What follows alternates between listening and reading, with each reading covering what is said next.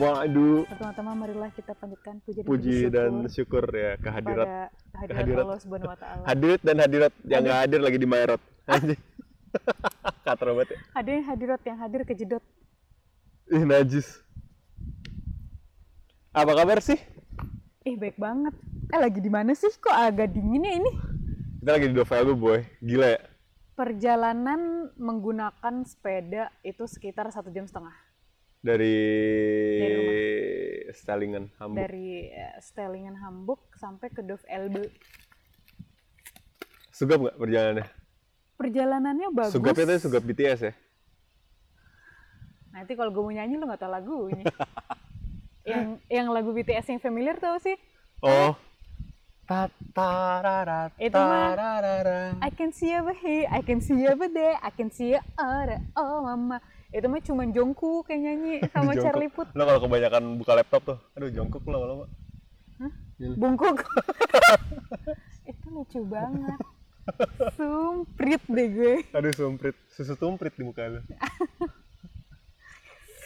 Tapi tadi perjalanannya ya, menurut gue eh, capek. Gue nggak terlalu capek. Sedap. Tapi gue Malsa the Explorer. gue nggak terlalu capek. Tapi gue lebih ke apa ya? Exhausted. Nggak juga Iya ya? tadi rada aus aja sih. Mau ngambil minuman tapi kayak tapi kan minumnya di tas belakang. Terus kalau gue berhenti gue takut ketinggalan jauh sama lo jadinya. Dicengkring ntar dulu, dulu di- cengkring-cengkring gue gitu. udah cengkring lu tuh kalau pakai headset suka denger gue sampai bat bat kan diliatin orang ya gue teriak-teriak kayak gitu Anjing. kayak cuman nih kak ini teriak-teriak naik sepeda Apa namanya? Berapa lama sih kita? 40 menit, eh 40 menit, satu setengah jam jam. satu setengah jam Eh, tadi tapi sempat ini dulu cuy. sempat stopping by ya Stopping by dulu. Heeh. Asium. Anjing. apa Asium. beli Asia Hung Sama yang nggak dikasih sendok dan garpu akhirnya makan pakai tangan ya, makan mie pakai tangan. Ini dikasih ini lagi saus kacang. kacang. Normal, normal. anjir aneh banget sih tuh The Velvet tapi. Dave Elba tapi tapi di sini apa ya gue nggak bisa bilang Rame ini- tapi nggak rame gitu.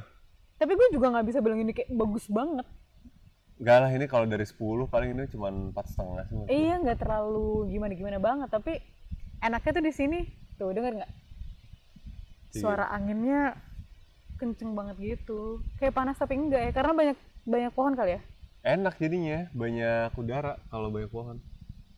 iya ya Kenapa lah? Nggak apa-apa ngeliatin aja So. siapa tahu ada yang berenang nggak pakai baju ah Baik banget tadi berenang kami baju. enggak Tadi ada yang di ini di kapal.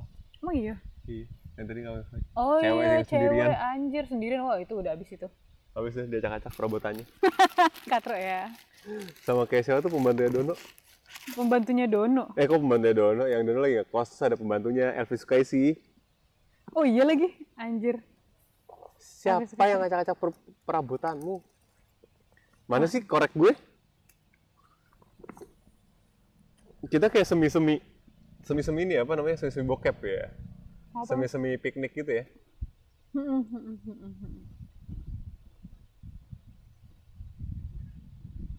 Terus pemandangannya juga ada orang naik naik perahu gitu ya. Aduh, Kok di belakangin aku pak? Tapi suka sih tadi gue perjalanannya kayak perjalanannya me time juga kan, dengerin musik. Dengan gitu. musik ya benar. Dengan musik terus perjalanannya nggak ramai karena tadi mungkin lo milih jalannya yang ini kali ya. Milih jalan yang ah, lewat dalam gitu tadi. Oh iya iya, sengaja lah. Soalnya lagi panas banget kalau milih jalan yang nggak lewat dalam. Ih, tadi aja yang udah masuk wilayah industri itu, industrial industrial itu, ya. Pas banget boy.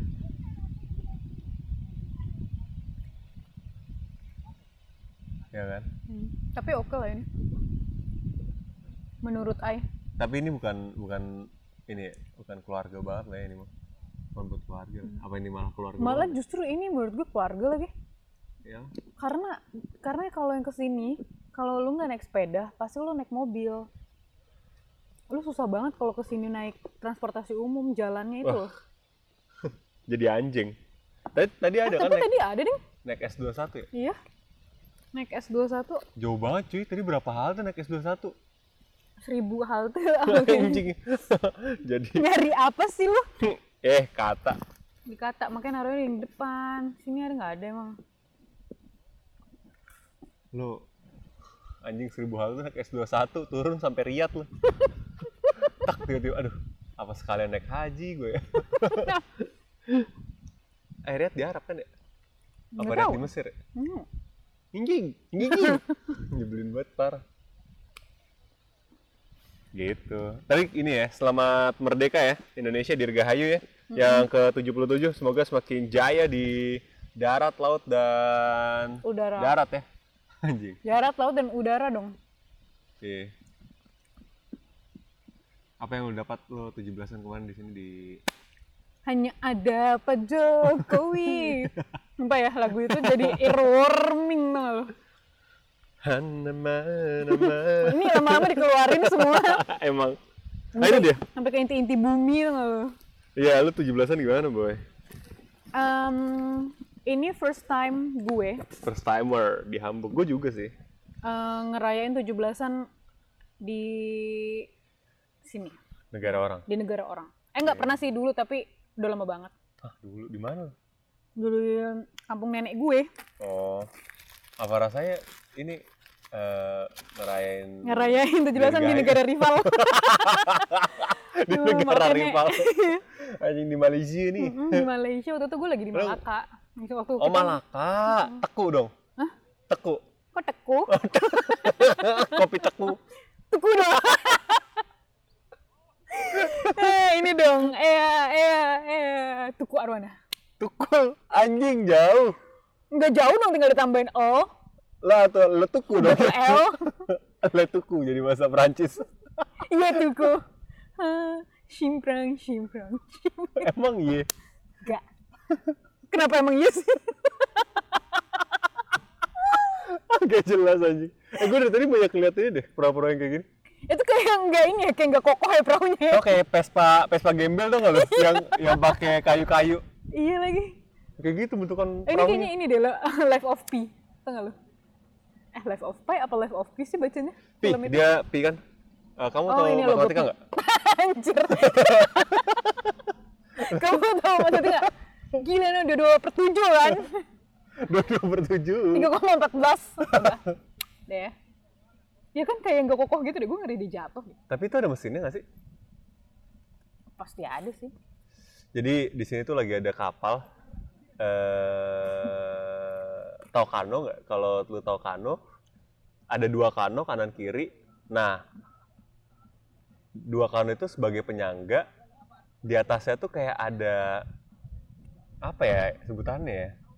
Kayak jembatan gitu ya. Mm-mm, kayak tempat aja udah. Kayak tempat aja udah pakai kayu-kayu gitu. Nah di atasnya orang lagi ngebir, lagi ngegrill, jangan cowok-cowok semua gitu.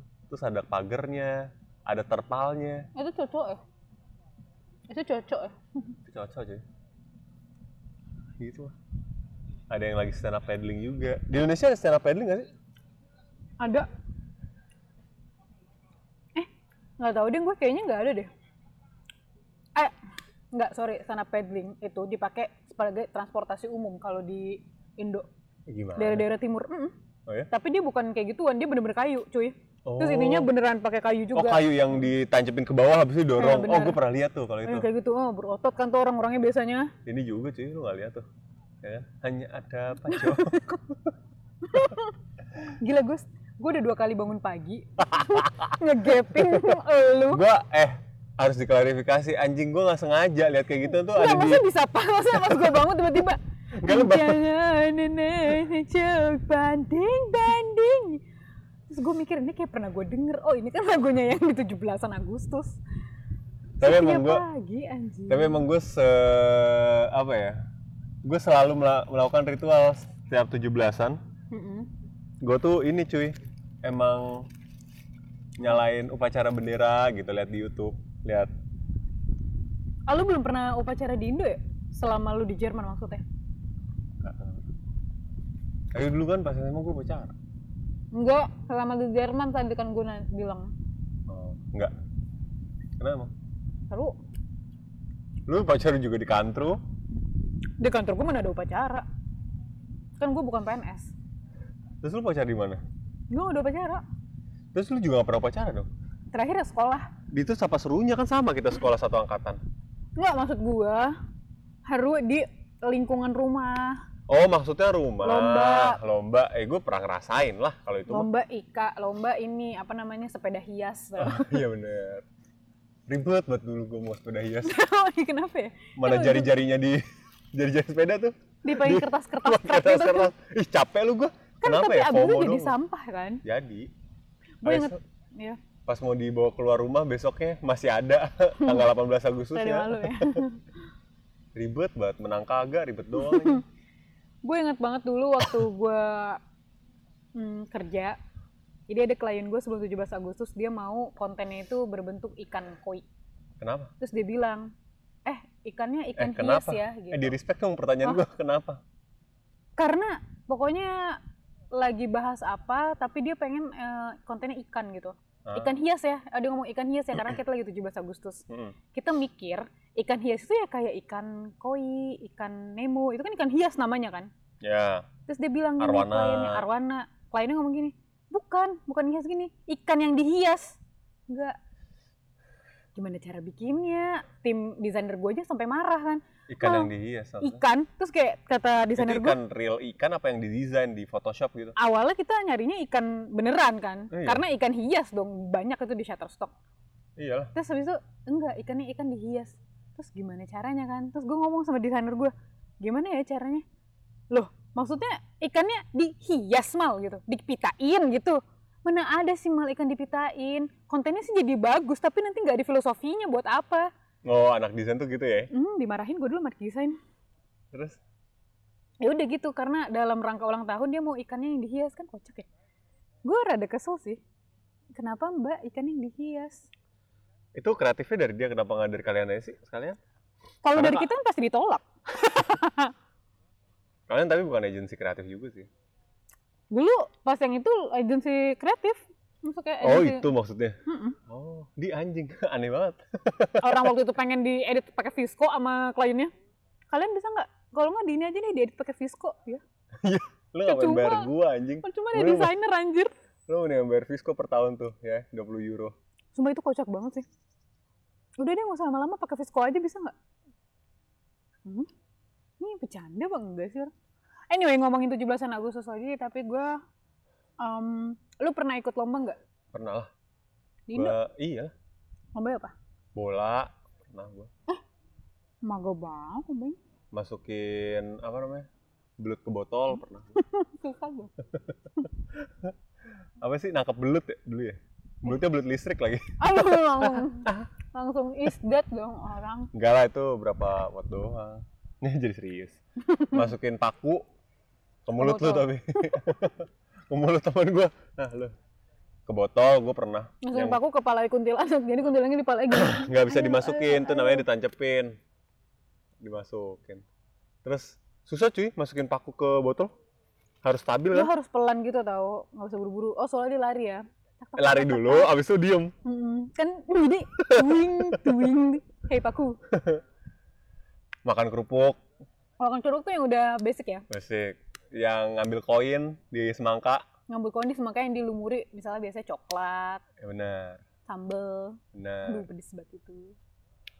Terus habis itu apalagi ya gua lomba itu? Balap karung. Balap karung pernah. Tarik tambang gua pernah. Pertama pernah. Ini pernah nggak? Panjat pinang? Nggak pernah sama sekali. Itu tadi gua mau bilang gua salah satu yang nggak pernah lomba tuh itu. Panjat pinang gua naik naik bola lagi. Main bola pakai dasternya gua pernah. Iya. iyalah kan lu gitu. Iya nggak sih? Enggak ya? Enggak eh keroncong doang kali. Main bola pakai daster oh maksudnya cowok-cowok. Iya. oh biar repot kali ya karena pakai rok. Hmm, jadi nggak bisa dipolongin. Nah gua polongin lah. Gitu nggak bisa tuh. Polongin. Kalau lu gimana? Gue lomba ini mindahin ini gun eh gunung kan. Mindahin gunung. Lu sangkuriang iya gue melawan kodrat ya aduh. Gundo yang di, di oh, itu gua juga pernah. Gunungnya digituin kan habis itu disimpan di mulut enggak dong jijik Aduh. oh ada juga dulu gue ini em, mindahin koin tapi pakai sumpit koinnya di dalam Oh, tepung tepung terigu gua nggak pernah kayak gitu ada ada aja? Mm-mm. Tadi aja gue baru nemuin games. Iya iya. Mecahin telur rebus pakai satu tangan doang. Ih susah ternyata. Ngupas bukan mecahin. Oh iya ngupas. Kalau mecahin mah pala lu gue pecahin. Aduh. Mata lu, biji mata lu gue pecahin. Kasar ih, cewek juga. Ya kan biji mata. Kenapa sih? Ya gue Udah minum dulu aja, minum dulu. lomba apa lagi?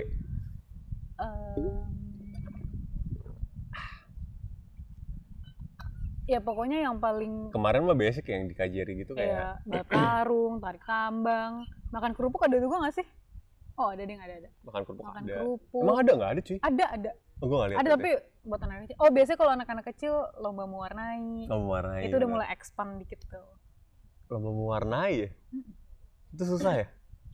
Susah cuy, lu harus ada. itu biasanya ada sketchnya dulu apa mereka gambar dari awal nggak sih? kalau anak kecil langsung dikasih gambarnya dong. Oh, gue kira harus lu sketch ya, serah lu apa. Gambarnya gambar agak- kayak agak modelan ya. FND gitu anjing. FND. Oh, gue pikir modelannya Fendi. Bukan dong. FND mak lu kan. Iya, nyokap gue. Najis mabuk. Kan butuh air putih lagi deh. Ya nggak ada. Di sini nggak ada rebul. Oh nanti nanti ada ini. Borok kok banget. Ya namanya juga laki. Aduh, tapi nggak kerasa pegel ya beneran ya? ya kan? Nggak, soalnya mungkin tadi nggak buru-buru juga sih. Nggak buru-buru. Iya gue nahan banget tuh dari tadi naik sepeda. Iya, ih, gue gue tahu banget lu pasti ini kalau dikit apa disalip, dikit apa disalip. Gak mau bet kalah, kalah. Eh, Kenapa nggak mau, dua? nggak mau kalah. Eh, nggak nggak mau bet, nggak mau gitu. Oh iya, gak Gak mau bet kalah, gak mau. Eh kata gue mah. Kemarin ada yang gue lagi kerja dengerin RJ5 anjing itu Kalau kata gue mah ya bang ya. ya bang ya itu kan kata saya mah gini ya bang ya Dih, kenapa sih ngomong kayak gitu Kan dia orang Tangerang, coy. dia Tangerang ya Eh ternyata tuh ya Tangerang ngomongnya pakai nge ya. Dulu gue ngomongnya Tangerang. Tangerang bukan Tangerang. Yang Dulu- Tangerang Dari dulu gue sampai ngomong ke nyokap gue. Ini zaman gue kecil sih. Mah kok Tangerang G cuma satu sih? Ya emang bacanya Tangerang gitu kata nyokap gue. Nyokap Oe. Terus Oe bilang waktu itu. Oe. Terus gue bilang waktu itu kayak aneh banget masa bacanya Tangerang. Kayak nggak enak Tangerang tuh nggak enak tuh Tangerang. Ini pakai G, enggak lah Tangerang lu pakai double G. lu anak kabupaten sih Emang kaget banget oh anak semansa respect respect Ih. Aduh gila, Kesper. Kisper eh Kisper Respect Respect, bener, Kesper, iya bener. Iya.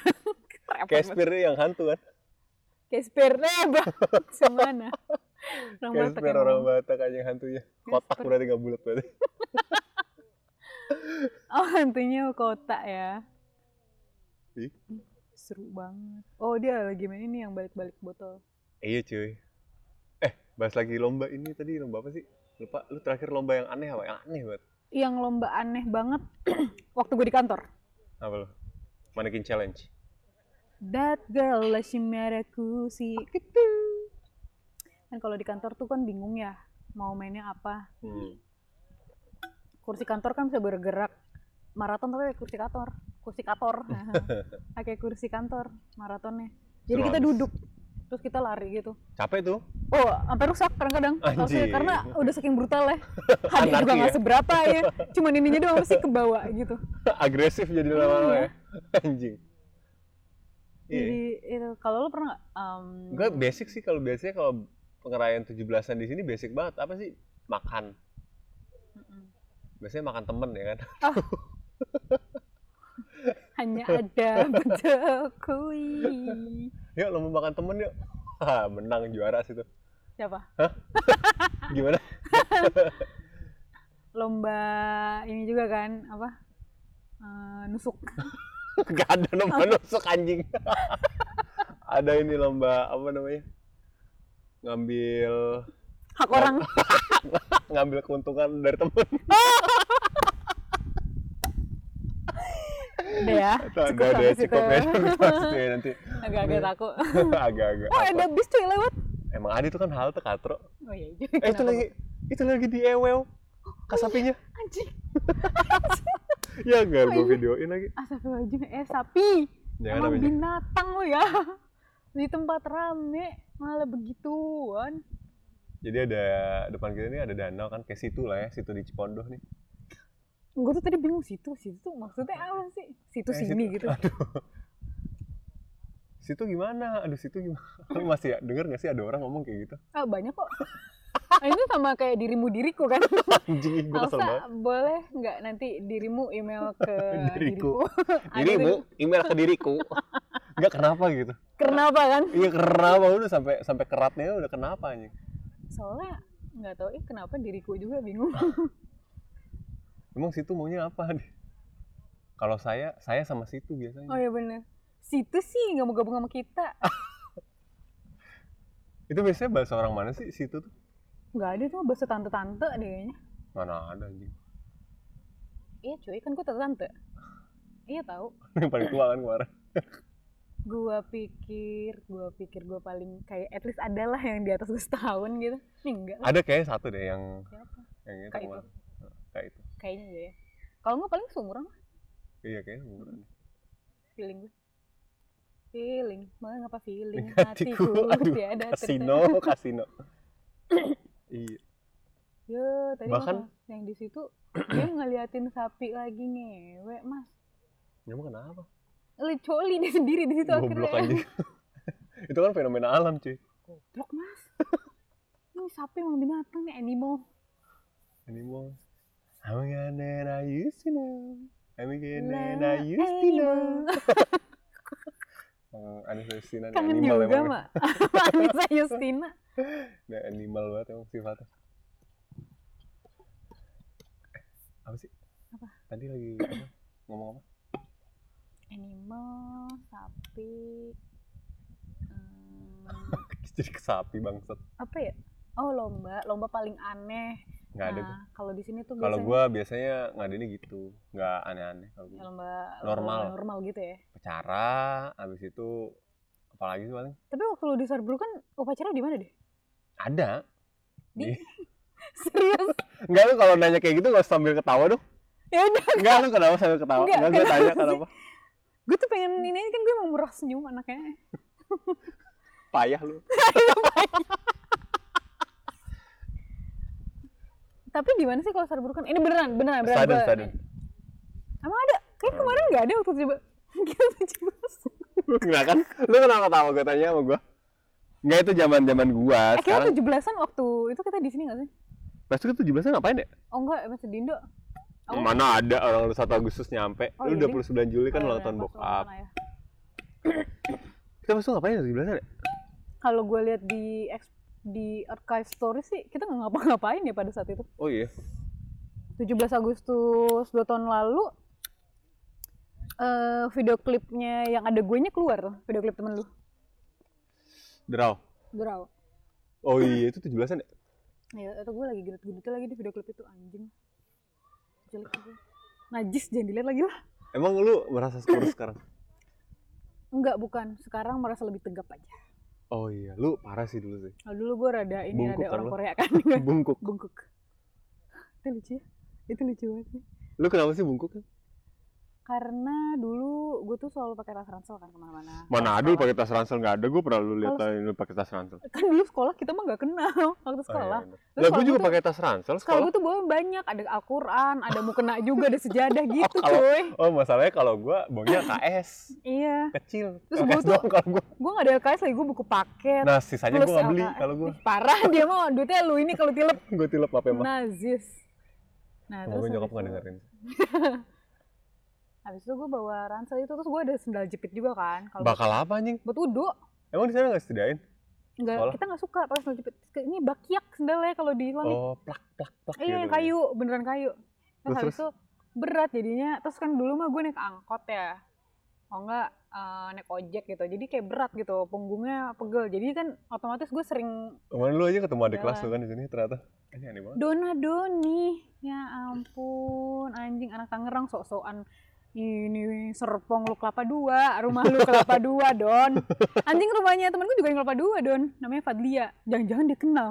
Enggak. Jangan-jangan lu kenal, Don. Dia di mana sih kelapa dua Eh, gue kemarin gak nanya spesifik lagi nanti gue tanya deh. Soalnya orang kelapa dua tuh itu-itu aja. Iya, temen gue juga banyak yang di kelapa, temen gue banyak di Kelapa Dua. Rike salah satunya Salah satunya. adik kelas gue Rike, Uh, Rike. Fadlia terus ada gue yang direbutin orang-orang gitu kan. ah gue gak tau eh sih sorry, sorry. Kak. gue kenal Rike pas SD doang soalnya. Oh. dia adik kelas gue cakep sih emang dia Gue kenal Rike itu apa ya? jadi ngomongin Rike anjir SMP apa SMA ya? SMP SMA kayak gue kenal. Oh dari Eh, SMP Rike apa tuh gue SMP? SMP satu ya Mana ada dia Eh, Rike SMP-nya Islamik, SMA-nya 8. eh iya gue tuh Eh, Dia satu kelas sama Jordai. di SMA 8 Iya. oh iya berarti Rike SMP ding dia adik kelas gue di SMP berarti dulu Mm-mm.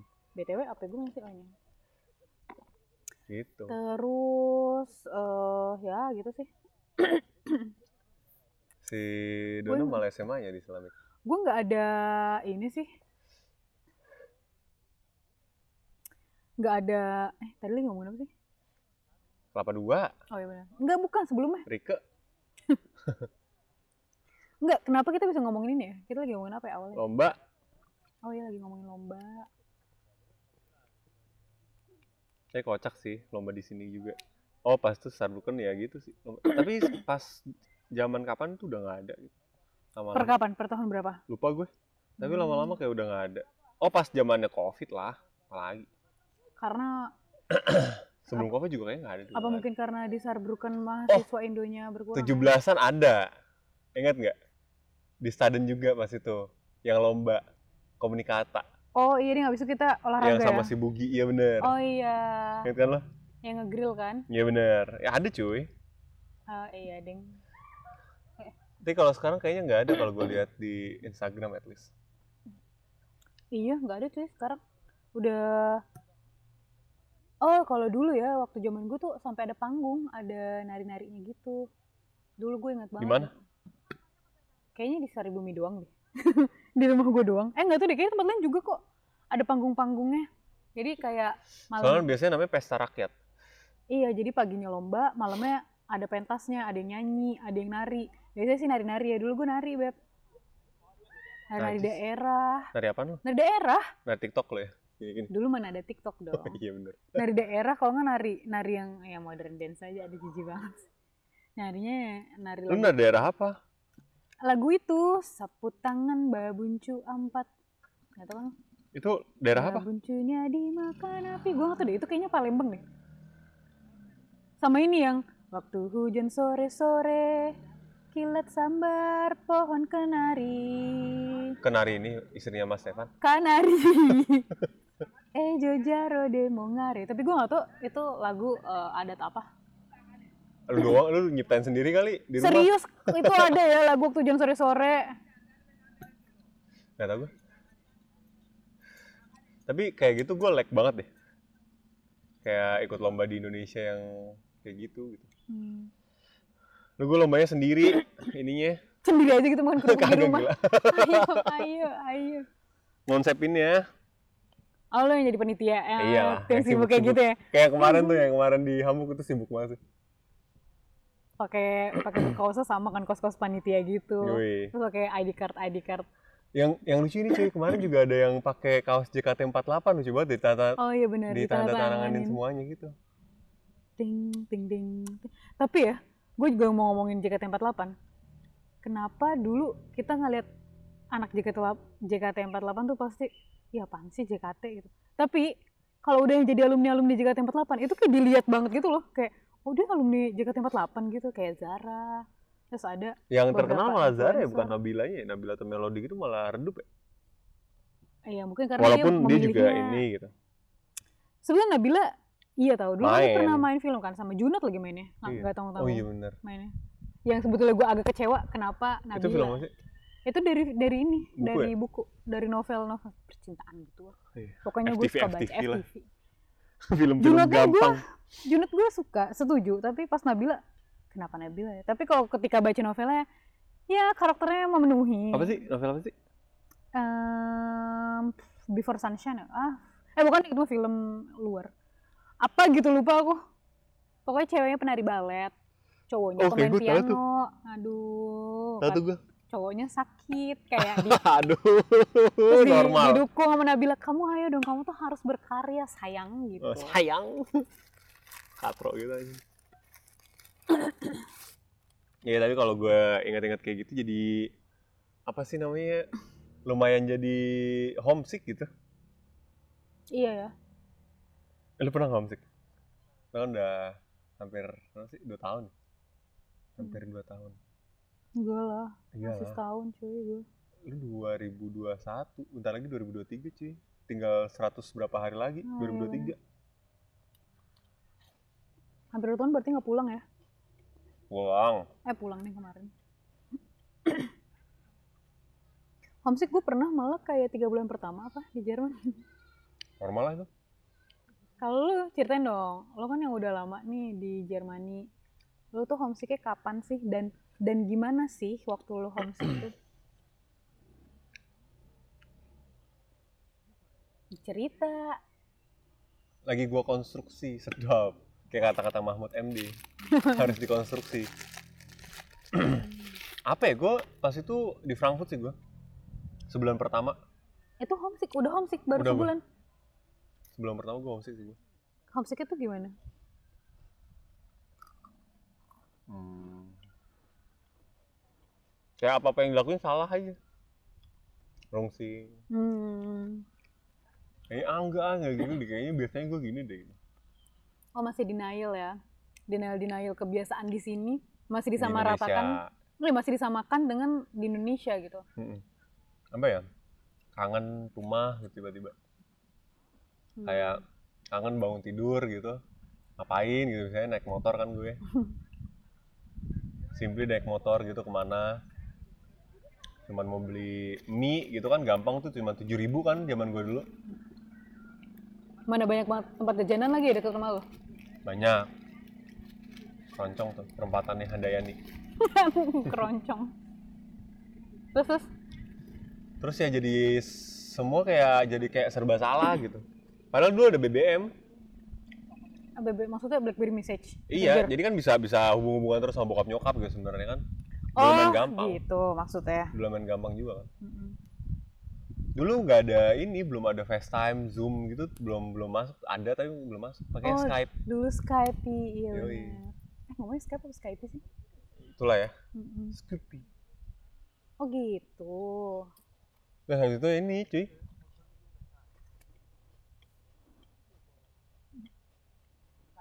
Wah, Frankfurt kan rame ya, Mm-mm. kota gede.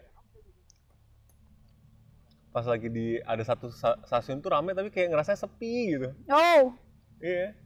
deep Di- bird.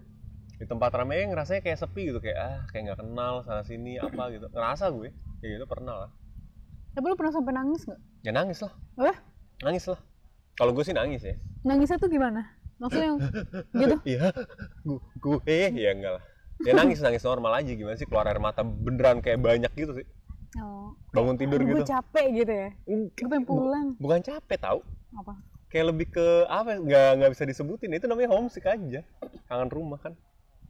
Beda semuanya kan. Hmm, Makanan nggak enak. Belum bisa masak kan dulu. dulu iya ya. Jadi kayak makanan tuh kayak aduh mau masak gimana sih caranya biar enak biar kayak yang gue mau nih gitu. Hmm. Paling gampang dulu apa coba? Bikin sop. Dulu di ada satu supermarket di sini namanya Penny. Hmm. Itu kayak ini apa namanya ada satu bumbu itu langsung di satu package gitu, Oh, ya. sop-sop gitu. Kayak sayurannya udah ada. Bener, kaldunya ada. udah ada segala macam. Tinggal lu beli paling ayam kan. Hmm. Ayam tinggal lu rebus biar jadi kaldu. Itu aja gue gagal. Masak kayak gitu gagal. Udah semua disiapin tinggal lu potong-potong bangsat. Hmm. Itu berlangsung selama berapa lama gitu? Dua minggu sih. Homesicknya? dua sampai berapa ya? dua sampai ya sebulan lah. Ya habis itu udah sih. Lama-lama kan kan fase gitu ya.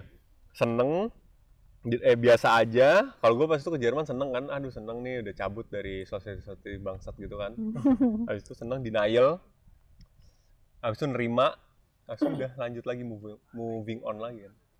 ya normal aja udah jadi. normal aja jadi iya gila susah bener masak kayaknya Sa Allah Terus lebih ke dibawa kayak ya udah mau nggak mau harus dilakuin gitu kan? eh, iya Karena kan lo nggak di rumah juga.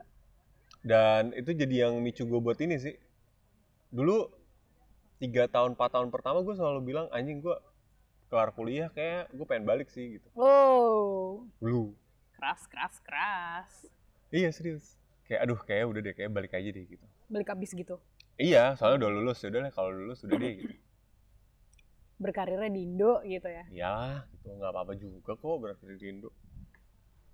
Ya apa emang nggak apa juga sekarang juga nggak apa-apa tapi kan lagi ada rezekinya di sini dan emang lagi mau di sini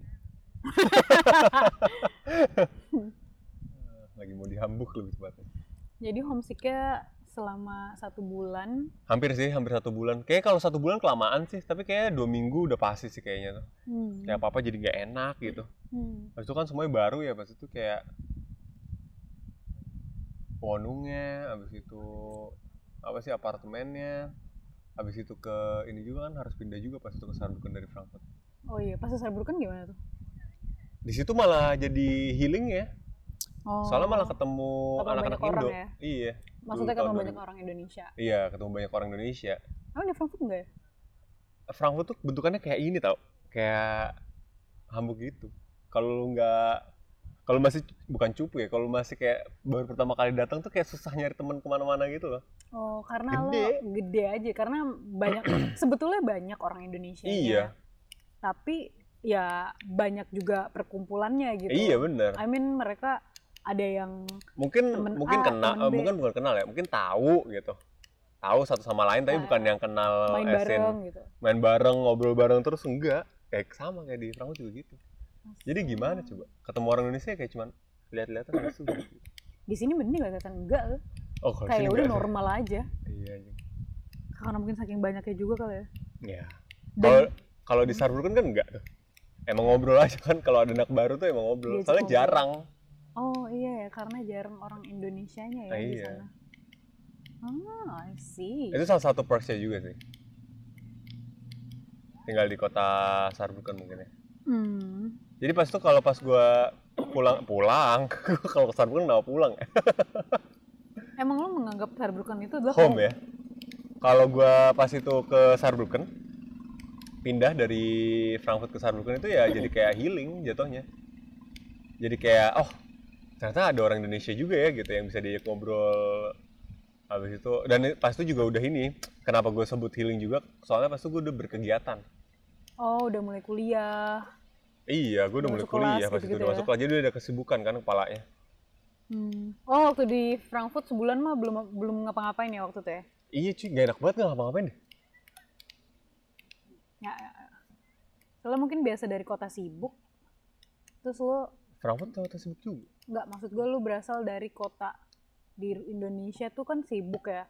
Lu lihat jalanannya sibuk, lu nya juga sibuk. Kalau lu nggak sama teman-teman, kalau lu nggak ke sekolah, lu kan pasti ke teman-teman lu kan? iya kalau nggak sama keluarga Iya kan Jalan-jalan. sibuk kan. Itu kan salah satu bisa dikategorikan sibuk gitu otaknya. iya Nah kalau misalkan di sini ya itu mungkin lagi Seadanya. adaptasi, adaptasi juga anjing seadanya nyok. seadanya aja nyok Ya gitu. kayak gitu ya. Wow, kerat ya. iya terus habis itu ya udah gue sebagai lama-lama ya udah ngakar jadinya di Saarbrücken Hmm, sampai nggak cabut-cabut ya? oh iya nggak cabut-cabut gue Udah 10 tahun tuh ya. kayak it's time to go nih kayak gue kepikiran mau cabut itu tahun keberapa gue ya? tujuh delapan Kepikiran mau cabut. enam sampai delapan tuh tahun enam sampai delapan tuh kayak aduh kayak cabut gitu Tahun 6 sampai 8 itu di tahun berapa ya? gue sekarang ke tahun berapa sih 12 iya 2016 ya. 12 kurang 6 iya 2016 Hmm. Tapi itu udah lulus. belum lah kenapa kenapa lu mau pindah, Malih?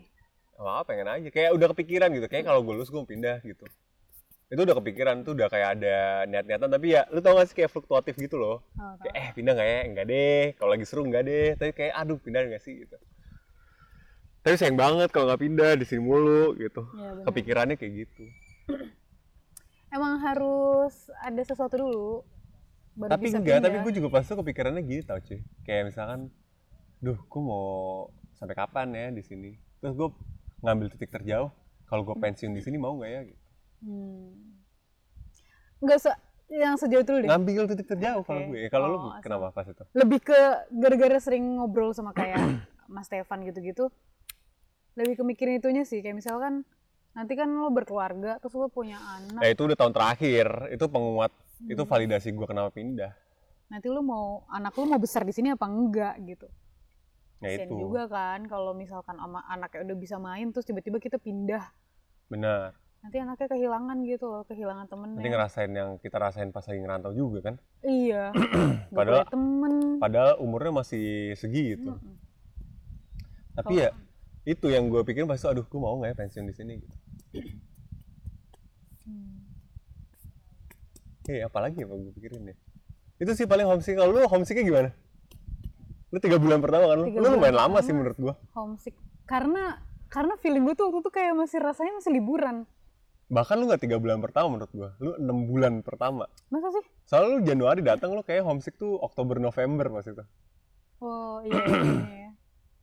Iya sih? ya lumayan tuh sudah Makanya gua, nih orang nggak homesick homesick. soalnya apa tau nggak soalnya sibuk otaknya karena tau nggak kenapa gue masih kerja di Indonesia mengikuti jam Indonesia dan gue masih eh dan gue punya kehidupan baru. Ngurusin keluarga punya suami. Yang yang di mana kalau dulu gue hidup sendiri gue yang gue pikirin cuma hidup gue kan. Iya. nah kalau misalnya kan gue harus ngurusin suami ngurusin rumah eh, terus gue masih kerja juga gitu. Banyak ya. kerjanya banyak lagi waktu itu. Jadi otaknya sibuk. Nah kan lama-lama gue udah eh, udah kelatih oke gini jam segini gue harus gini jam segini harus gini lama-lama bosen karena gue di sini nggak punya temen gitu. Maksudnya nggak punya temen yang gue ajak ngobrol kayak bisa gue ajak main ya. Lama-lama kangen temen-temen terus tiba-tiba jadi kangen keluarga. Kayak ngeliat-liat apa grup keluarga tuh ah, mereka lagi gitu ya. jalan-jalan aduh kayak pengen ikutan gitu. Biasanya berempat kan kalau jalan-jalan. Iya benar benar. kayak gitu gitu. Nah terus gue kalau home dan gue merasa ya gue homesick itu nggak cuman enam bulan pertama abis itu udah gue nggak homesick lagi gitu gue tuh homesicknya setiap kayak setiap gue lagi merasakan gue lagi payah dalam sesuatu tuh gue kangen rumah Itu fase tahu. soalnya masa sih Itu fase. Tapi itu kan lama-lama persentasenya tuh kayak berkurang gak sih? Kayak nggak pertama kayak nggak kayak pertama kali lo homesick gitu. oh iya lama-lama berkurang oh ya udahlah lama-lama ya udahlah nanti lama-lama ya udah jadi rutinitas lo aja Iya kayak iya sih. Tapi ya itu gue setiap ada gue kepentok sesuatu dan gue rasa-rasa kayak gue nggak cocok deh di sini. Gue mulai kayak gue pengen pulang. Gue ini A B C D E F A Q and your mind and your sister and your mind. Ih jorok itu apaan? Binatang mati. kayu Oh, kayu. Ih, jorok banget kan sampah. kayu normal Gitu terus habis itu. Habis itu, eh, apa yang lo rasain tuh ya sama nggak bisa nggak bisa dijelasin kayak rungsing gitu loh. iya bener. Kayak terus tiba-tiba gue ada satu saat yang gue nangis di kamar mandi. Anjing Kalau enggak- keras. kalau nggak lagi kerja nangis kayak padahal kerjaan gue nggak lagi nggak banyak banyak banget tapi kok gue nangis ya gitu. Terus misalkan eh, nggak tau misal kadang-kadang gue tuh suka banget kepikiran kan gue anaknya keluarga banget ya. Sedap. Gue tuh suka banget family girl. Family girl kan gue family family woman. Gue suka banget tiba-tiba kepikiran kayak eh, kalau hari Sabtu Minggu misalnya gue lagi, lagi denger lagu terus tiba-tiba keputer lagu yang biasa didengerin di mobil bokap gue atau biasa biasa kalau hari Sabtu Minggu gue sama opang suka liatin video klipnya aja nggak jelas itu di TV rumah gitu-gitu Ya. jadi itu kangen itu di situ misalnya eh, anjing kok gue jadi kangen ya gitu iya biasanya rasanya gitu rasanya tuh gak enak Gak banget enak, gak enak. Gak. Lu tuh kayak di memori lu ada tapi lu gak bisa pegang. iya Wah, bener gila itu gak enak tuh ya. Kayak cuma dibayangkan. Itu sama kayak ini cuy. Tahun 17 apa 19 gue lupa. Gue bangun, manggil, manggil bokap gue. Anjing tuh sedih sih. Hmm. Gue kayak, ah makan yuk gitu. Anjing itu sedih gue. Bangsat. 2019 deh kayaknya Iya. Kayaknya ya deh. Itu lumayan lama kan Iya, liburan lu? pulang lama. sebulan gitu. Bulanan gitu. Itu jangan-jangan bokap gue pensiun soalnya. Oh, oh selalu di rumah terus ya. Jadi ada yang nemenin. Mm-mm. Hmm. Gitu. Jadi kayak kebiasa abis biasanya kan rutinitas gue kalau liburan ngajak bokap Makan pagi. sarapan ya, makan pagi. Habis itu biasanya gue ngobrol sampai jam 10-an. Mm-mm. Habis itu gue mandi-mandi-mandi biasanya gue ke tempat lu ke Blok M. Biasanya gitu kan rutinitasnya. Hmm. Tuh biasanya gue buka-buka laptop tuh sampai jam 4 gitu. Ya, ya, ya. Ini tuh kayaknya 2017 deh. Oh, 2019 ya? 2019 sih kayaknya. Kalau 2017 mah enggak deh. Ya Soalnya 2017 kamu kebanyakan di luar tau. Eh, iya bener juga sih. Karena kalau 2019 tuh yang yang banyak kamu banyak ngobrol ya sama bokap nyokap karena pada saat itu memutuskan sesuatu hal kan di Iya tahun bener, itu. kanan kiri nih gitu. Iya. Anjing. Eh 2019 gue juga udah lulu ya? Udah, Oh, udah lulus. Iya bener juga. Kenapa sih lu kok gitu? Gue kan udah lulus. Terus tuh kenapa kayak ditambah plus ketawa gitu kenapa Cuman sih? ketawa doang, kenapa sih nggak boleh? Aneh banget. Ya bek ya. Aduh bebek. Bebek. Iya tuh homesicknya sampai kayak mimpi manggil abis sarapan real banget dan pas bangun sakitnya kayak ditusuk Nangis Gila. nggak tapi pas bangun? enggak Hmm. tapi kayak sakit banget malah nggak enak kalau nggak usah nangis jadi kayak cuma sakit doang dan itu gue bangun jam 4 gara-gara kemarin gue baru pulang Hmm. jam berapa malam gitu baru sampai Sarduken unden ya gitu paginya langsung kena mental gue Kena mental. Nggak enak ya. iya Nggak enak ya homesick itu sebetulnya. Makanya kenapa, aduh teman-teman yang mau kuliah di luar pikir-pikir dulu lah. nggak apa-apa lah biar ngerasain hidup lah Iya, tapi lu pikir-pikir juga tahu kalau emang lu belum eh lu umur 17 lu mikir apa gue umur 17 gue nggak mikir apa-apa gue cuma modal nekat gue 17 at ya least itu mikir ya. lu ada nekatnya karena lu ada tujuan lu pengen jauh dari sosialisasi lu dulu. iya itu juga Jangan cuman karena ikut-ikutan Hmm. orang. kalau ikut-ikutan enggak beda itu. banyak ya yang kayak gitu. Atau enggak biar keren kuliah Aduh. di luar negeri. Mungkin itu jadi salah satu Salah satu validasi mot- ya. validasi dan motivasi juga mungkin ya Iya, tapi aduh coba ditolong deh. Soalnya gue malah takutnya kasihan sama lu nya gitu. Nanti kalau misalkan lu nggak bisa bertahan, lo balik abis nggak dapet apa-apa. Terus banyak waktu, terjadi juga ya sayang deh duit. Kasihan orang tua lu juga. banyak kan orang-orang tua juga yang jual-jual sawah gitu kalau gue dengar-dengar Banyak men, gila. Kan teman-teman, ah, bukan teman-teman lu sih, tapi lu pernah cerita kan ada. Hmm. Terus gue juga waktu itu pernah pas gue lagi apply visa, dia mau ke Inggris. Gue udah belum sih, dia bawa bawa ibunya bawa barang-barangnya pakai kantong plastik. terus habis itu gue pakai kebaya kan Iya dia pakai kebaya pakai kain itu kayak. di Sudirman lah ya kan Gue tuh sampai kaget loh. Dia sampai nanya, "Eh, permisi nak, nah Dia- aduh dia nggak ngebawa bisa nih, tuh Nak. nggak bisa Iya. tuh gue kayak gitu tuh eh, ada apa ya bu? Gue bilang gitu. Mau kalau jahat sih ada apa ya bu Enggak maksudnya gue nanya ada gitu, apa ya bu Parah. gitu. Yang gitu dong. Ada apa bu? Ini saya mau nanya kalau mau apa negara apa gitu dia nanya anaknya kan nggak tahu. Terus ke Inggris ke mana ya kak? Gitu. Jauh ke Inggris mana? Aduh oh ini bareng saya dulu. aja bilang gitu kan. Naik saya pesawat abis itu eh ya udah. Iya dia nanya kayak gitu. Eh bareng saya aja nih saya juga di lantai ini aku Hmm. bilang. Ya udah abis itu udah dia terus gue nanya sekilas doang sekolah? Iya Oh, di sekolah? di mana? Di Universitas Essex namanya. Hmm. Terus, lu oh, tau tahu tahu itu apa sih? Universitas apa sih? Maksudnya swasta kah enggak enggak dia negeri Essex itu negeri. Negeri itu berapa sih di Inggris? Nggak pernah research gue nggak tahu lu pasti cuman nyarinya tahu gua swasta sih. Di- iya 32 pound 32 ribu pound sterling gue tunjukin itu ke bapak gue ya tapi beasiswa sih ya. Berapa semuanya? 60 persen doang anjir. Bapak gue kayak 60 persen tuh belum ya masih tujuh ribuan ya? Dan dulu pound sterling masih 20 ribu ya. Oh, iya sih. Sekarang nggak tahu. Eh 19 ribu deng tapi anyway kayak gitu eh terus kan, terus kan banyak ya yang kayak gitu-gitu. Terus gue ngeliat ibunya pakai lu tau gak sih kayak ibu-ibu yang di daerah-daerah yang pakai pakai kerudungnya Ya, yang dikonde gitu? yang rapi lah. Menurut dia rapi ya kayak gitu. Nggak nggak bisa yang lain gitu. Terus dia bawa bawaannya pakai plastik. Gue yang kasihan itu. Gue kan gue kan anaknya kasihanan ya. Gue nggak bisa liat orang-orang kayak gitu. Terus gue pas ngeliat ibu itu aduh anaknya pakai kemeja putih pakai celana hitam gitu bawa mah pamer ransel. Ya, ya. terus dia nanya eh eh, kan aku nanya kuliah di mana? Oh hmm. ya good luck ya semoga lancar deh. Iya. Terus dia nanya susunannya apa aja ya kak yang Oh, soalnya kan kalau mau ngeplay biasanya harus sesuai, sesuai susunan. susunan kan? Normal tuh di mana-mana gitu tuh. normal mau di mana pun. Oh iya ini dulu. Coba baca websitenya. Oh jadi gini aku kemarin nggak di website sih liatnya. Terus Di mana? Ah, jadi Sokmed? kayak bukan dia ada agen. Oh, ada agen. terus dia ngasih selebaran selebaran agennya. Terus kan gue bilang kan oh oh nggak diurusin sama agennya enggak kak. Kita disuruh berangkat sendiri. Maksudnya ke Jakartanya? jadi agennya cuma ngasih kertas itu doang em, apa aja yang harus dikumpulin dokumennya apa aja. Soalnya kadang-kadang tuh suka berubah tau. Terus aku bilang kan coba dia lihat di situ ada yang di ditempel lu lihat di situ.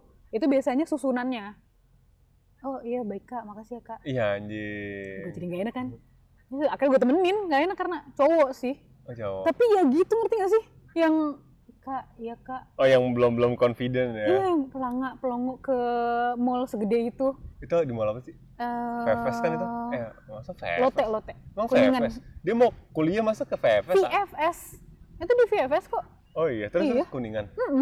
Pelangak, celinguk celinguk Itu tahun ini kan 2016 kan? 2016 Pas sama Bu Ita kan? Terus habis itu gue temenin. Oh iya bener nih foto aja. Iya difoto sama dia. Handphonenya handphonenya sih udah Android ya maksudnya udah eh bukan Android bahkan 2016 Android lah, bukan apaan. Android kayak Android tapi bukan kayak PDA gitu.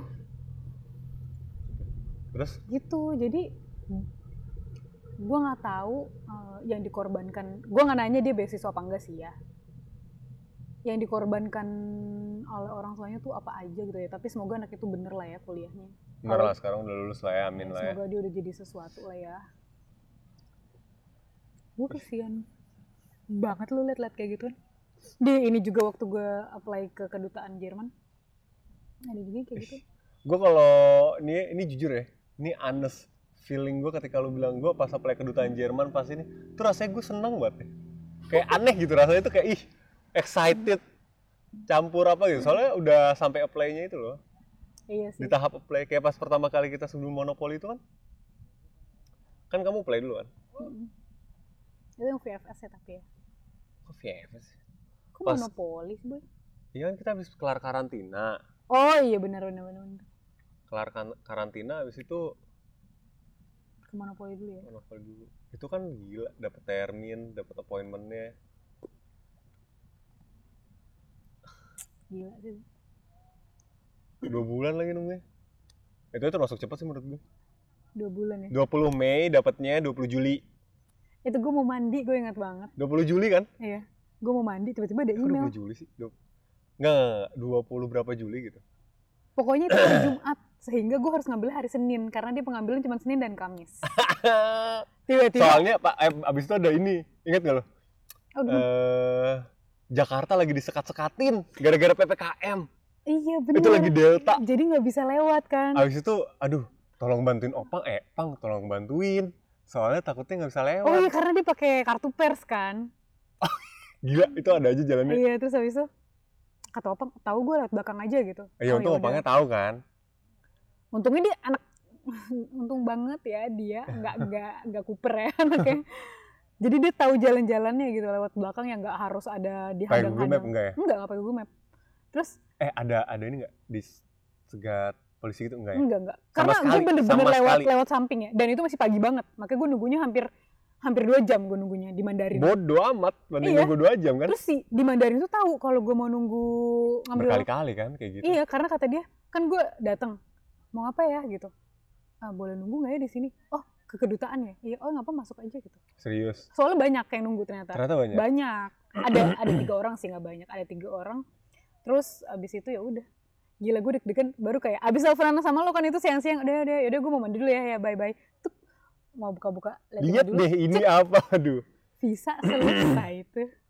Tuh tuh tuh tuh tuh tuh gila visa selesai tuh rasanya gimana hatinya ya? Eh enggak itu kan bukannya diantar ya? Bisa selesai. itu mah yang VFS kalau kalau kedutaan mah enggak lah ngambil sendiri gila oh iya, iya. VFS yang dulu iya kalau VFS diantar oh kamu ngirim email ya iya oh iya visa selesai tulisannya lo bisa diambil Senin dan Kamis jam Iya, satu bener, bener. ke Frankfurt tuh berangkat Emang ke Frankfurt ya? Oh Iya. iya bener ke Frankfurt dulu mah ya kan. Mana lagi? Wow, itu rasanya. Gila dapat visa tuh anjing ya rasanya. ya. Tapi kasihan banget anak-anak sekarang gara-gara paspor itu loh. Ya kan? Iya. Paspor yang tanda tangan kan maksudnya. Ya tapi itulah cerita homesick. Cerita homesick ya. Homesick itu sebetulnya enak-enak enggak ya? Gak enak anjing. Enak tau kalau dipikirin sekarang lagi. Kayak Kalau iya, udah- perasaan-perasaan itu. Kalau udah ini udah lewat. Iya. Eh jam berapa sih? Nah, jam 5 nih, Anjing. Eh janjian jam berapa sih? jam Jadi? 7. Jam 7. Mm. Oh, naik sepeda lagi ke sana. Masih jam 7 sih? Boleh. Kita ketemu di sana langsung ya. Underdogs. Kalau naik S21 kita bisa pulang dulu ke rumah anjing. Anjing, apakah iya pulang dulu ke rumah? Kan naik S21 kan sampai depan rumah langsung. Oh iya bener Sampai lagi. Sterlingen Arena. Ya udah kalau begitu. Gitu ya? Mm-mm. Ciao.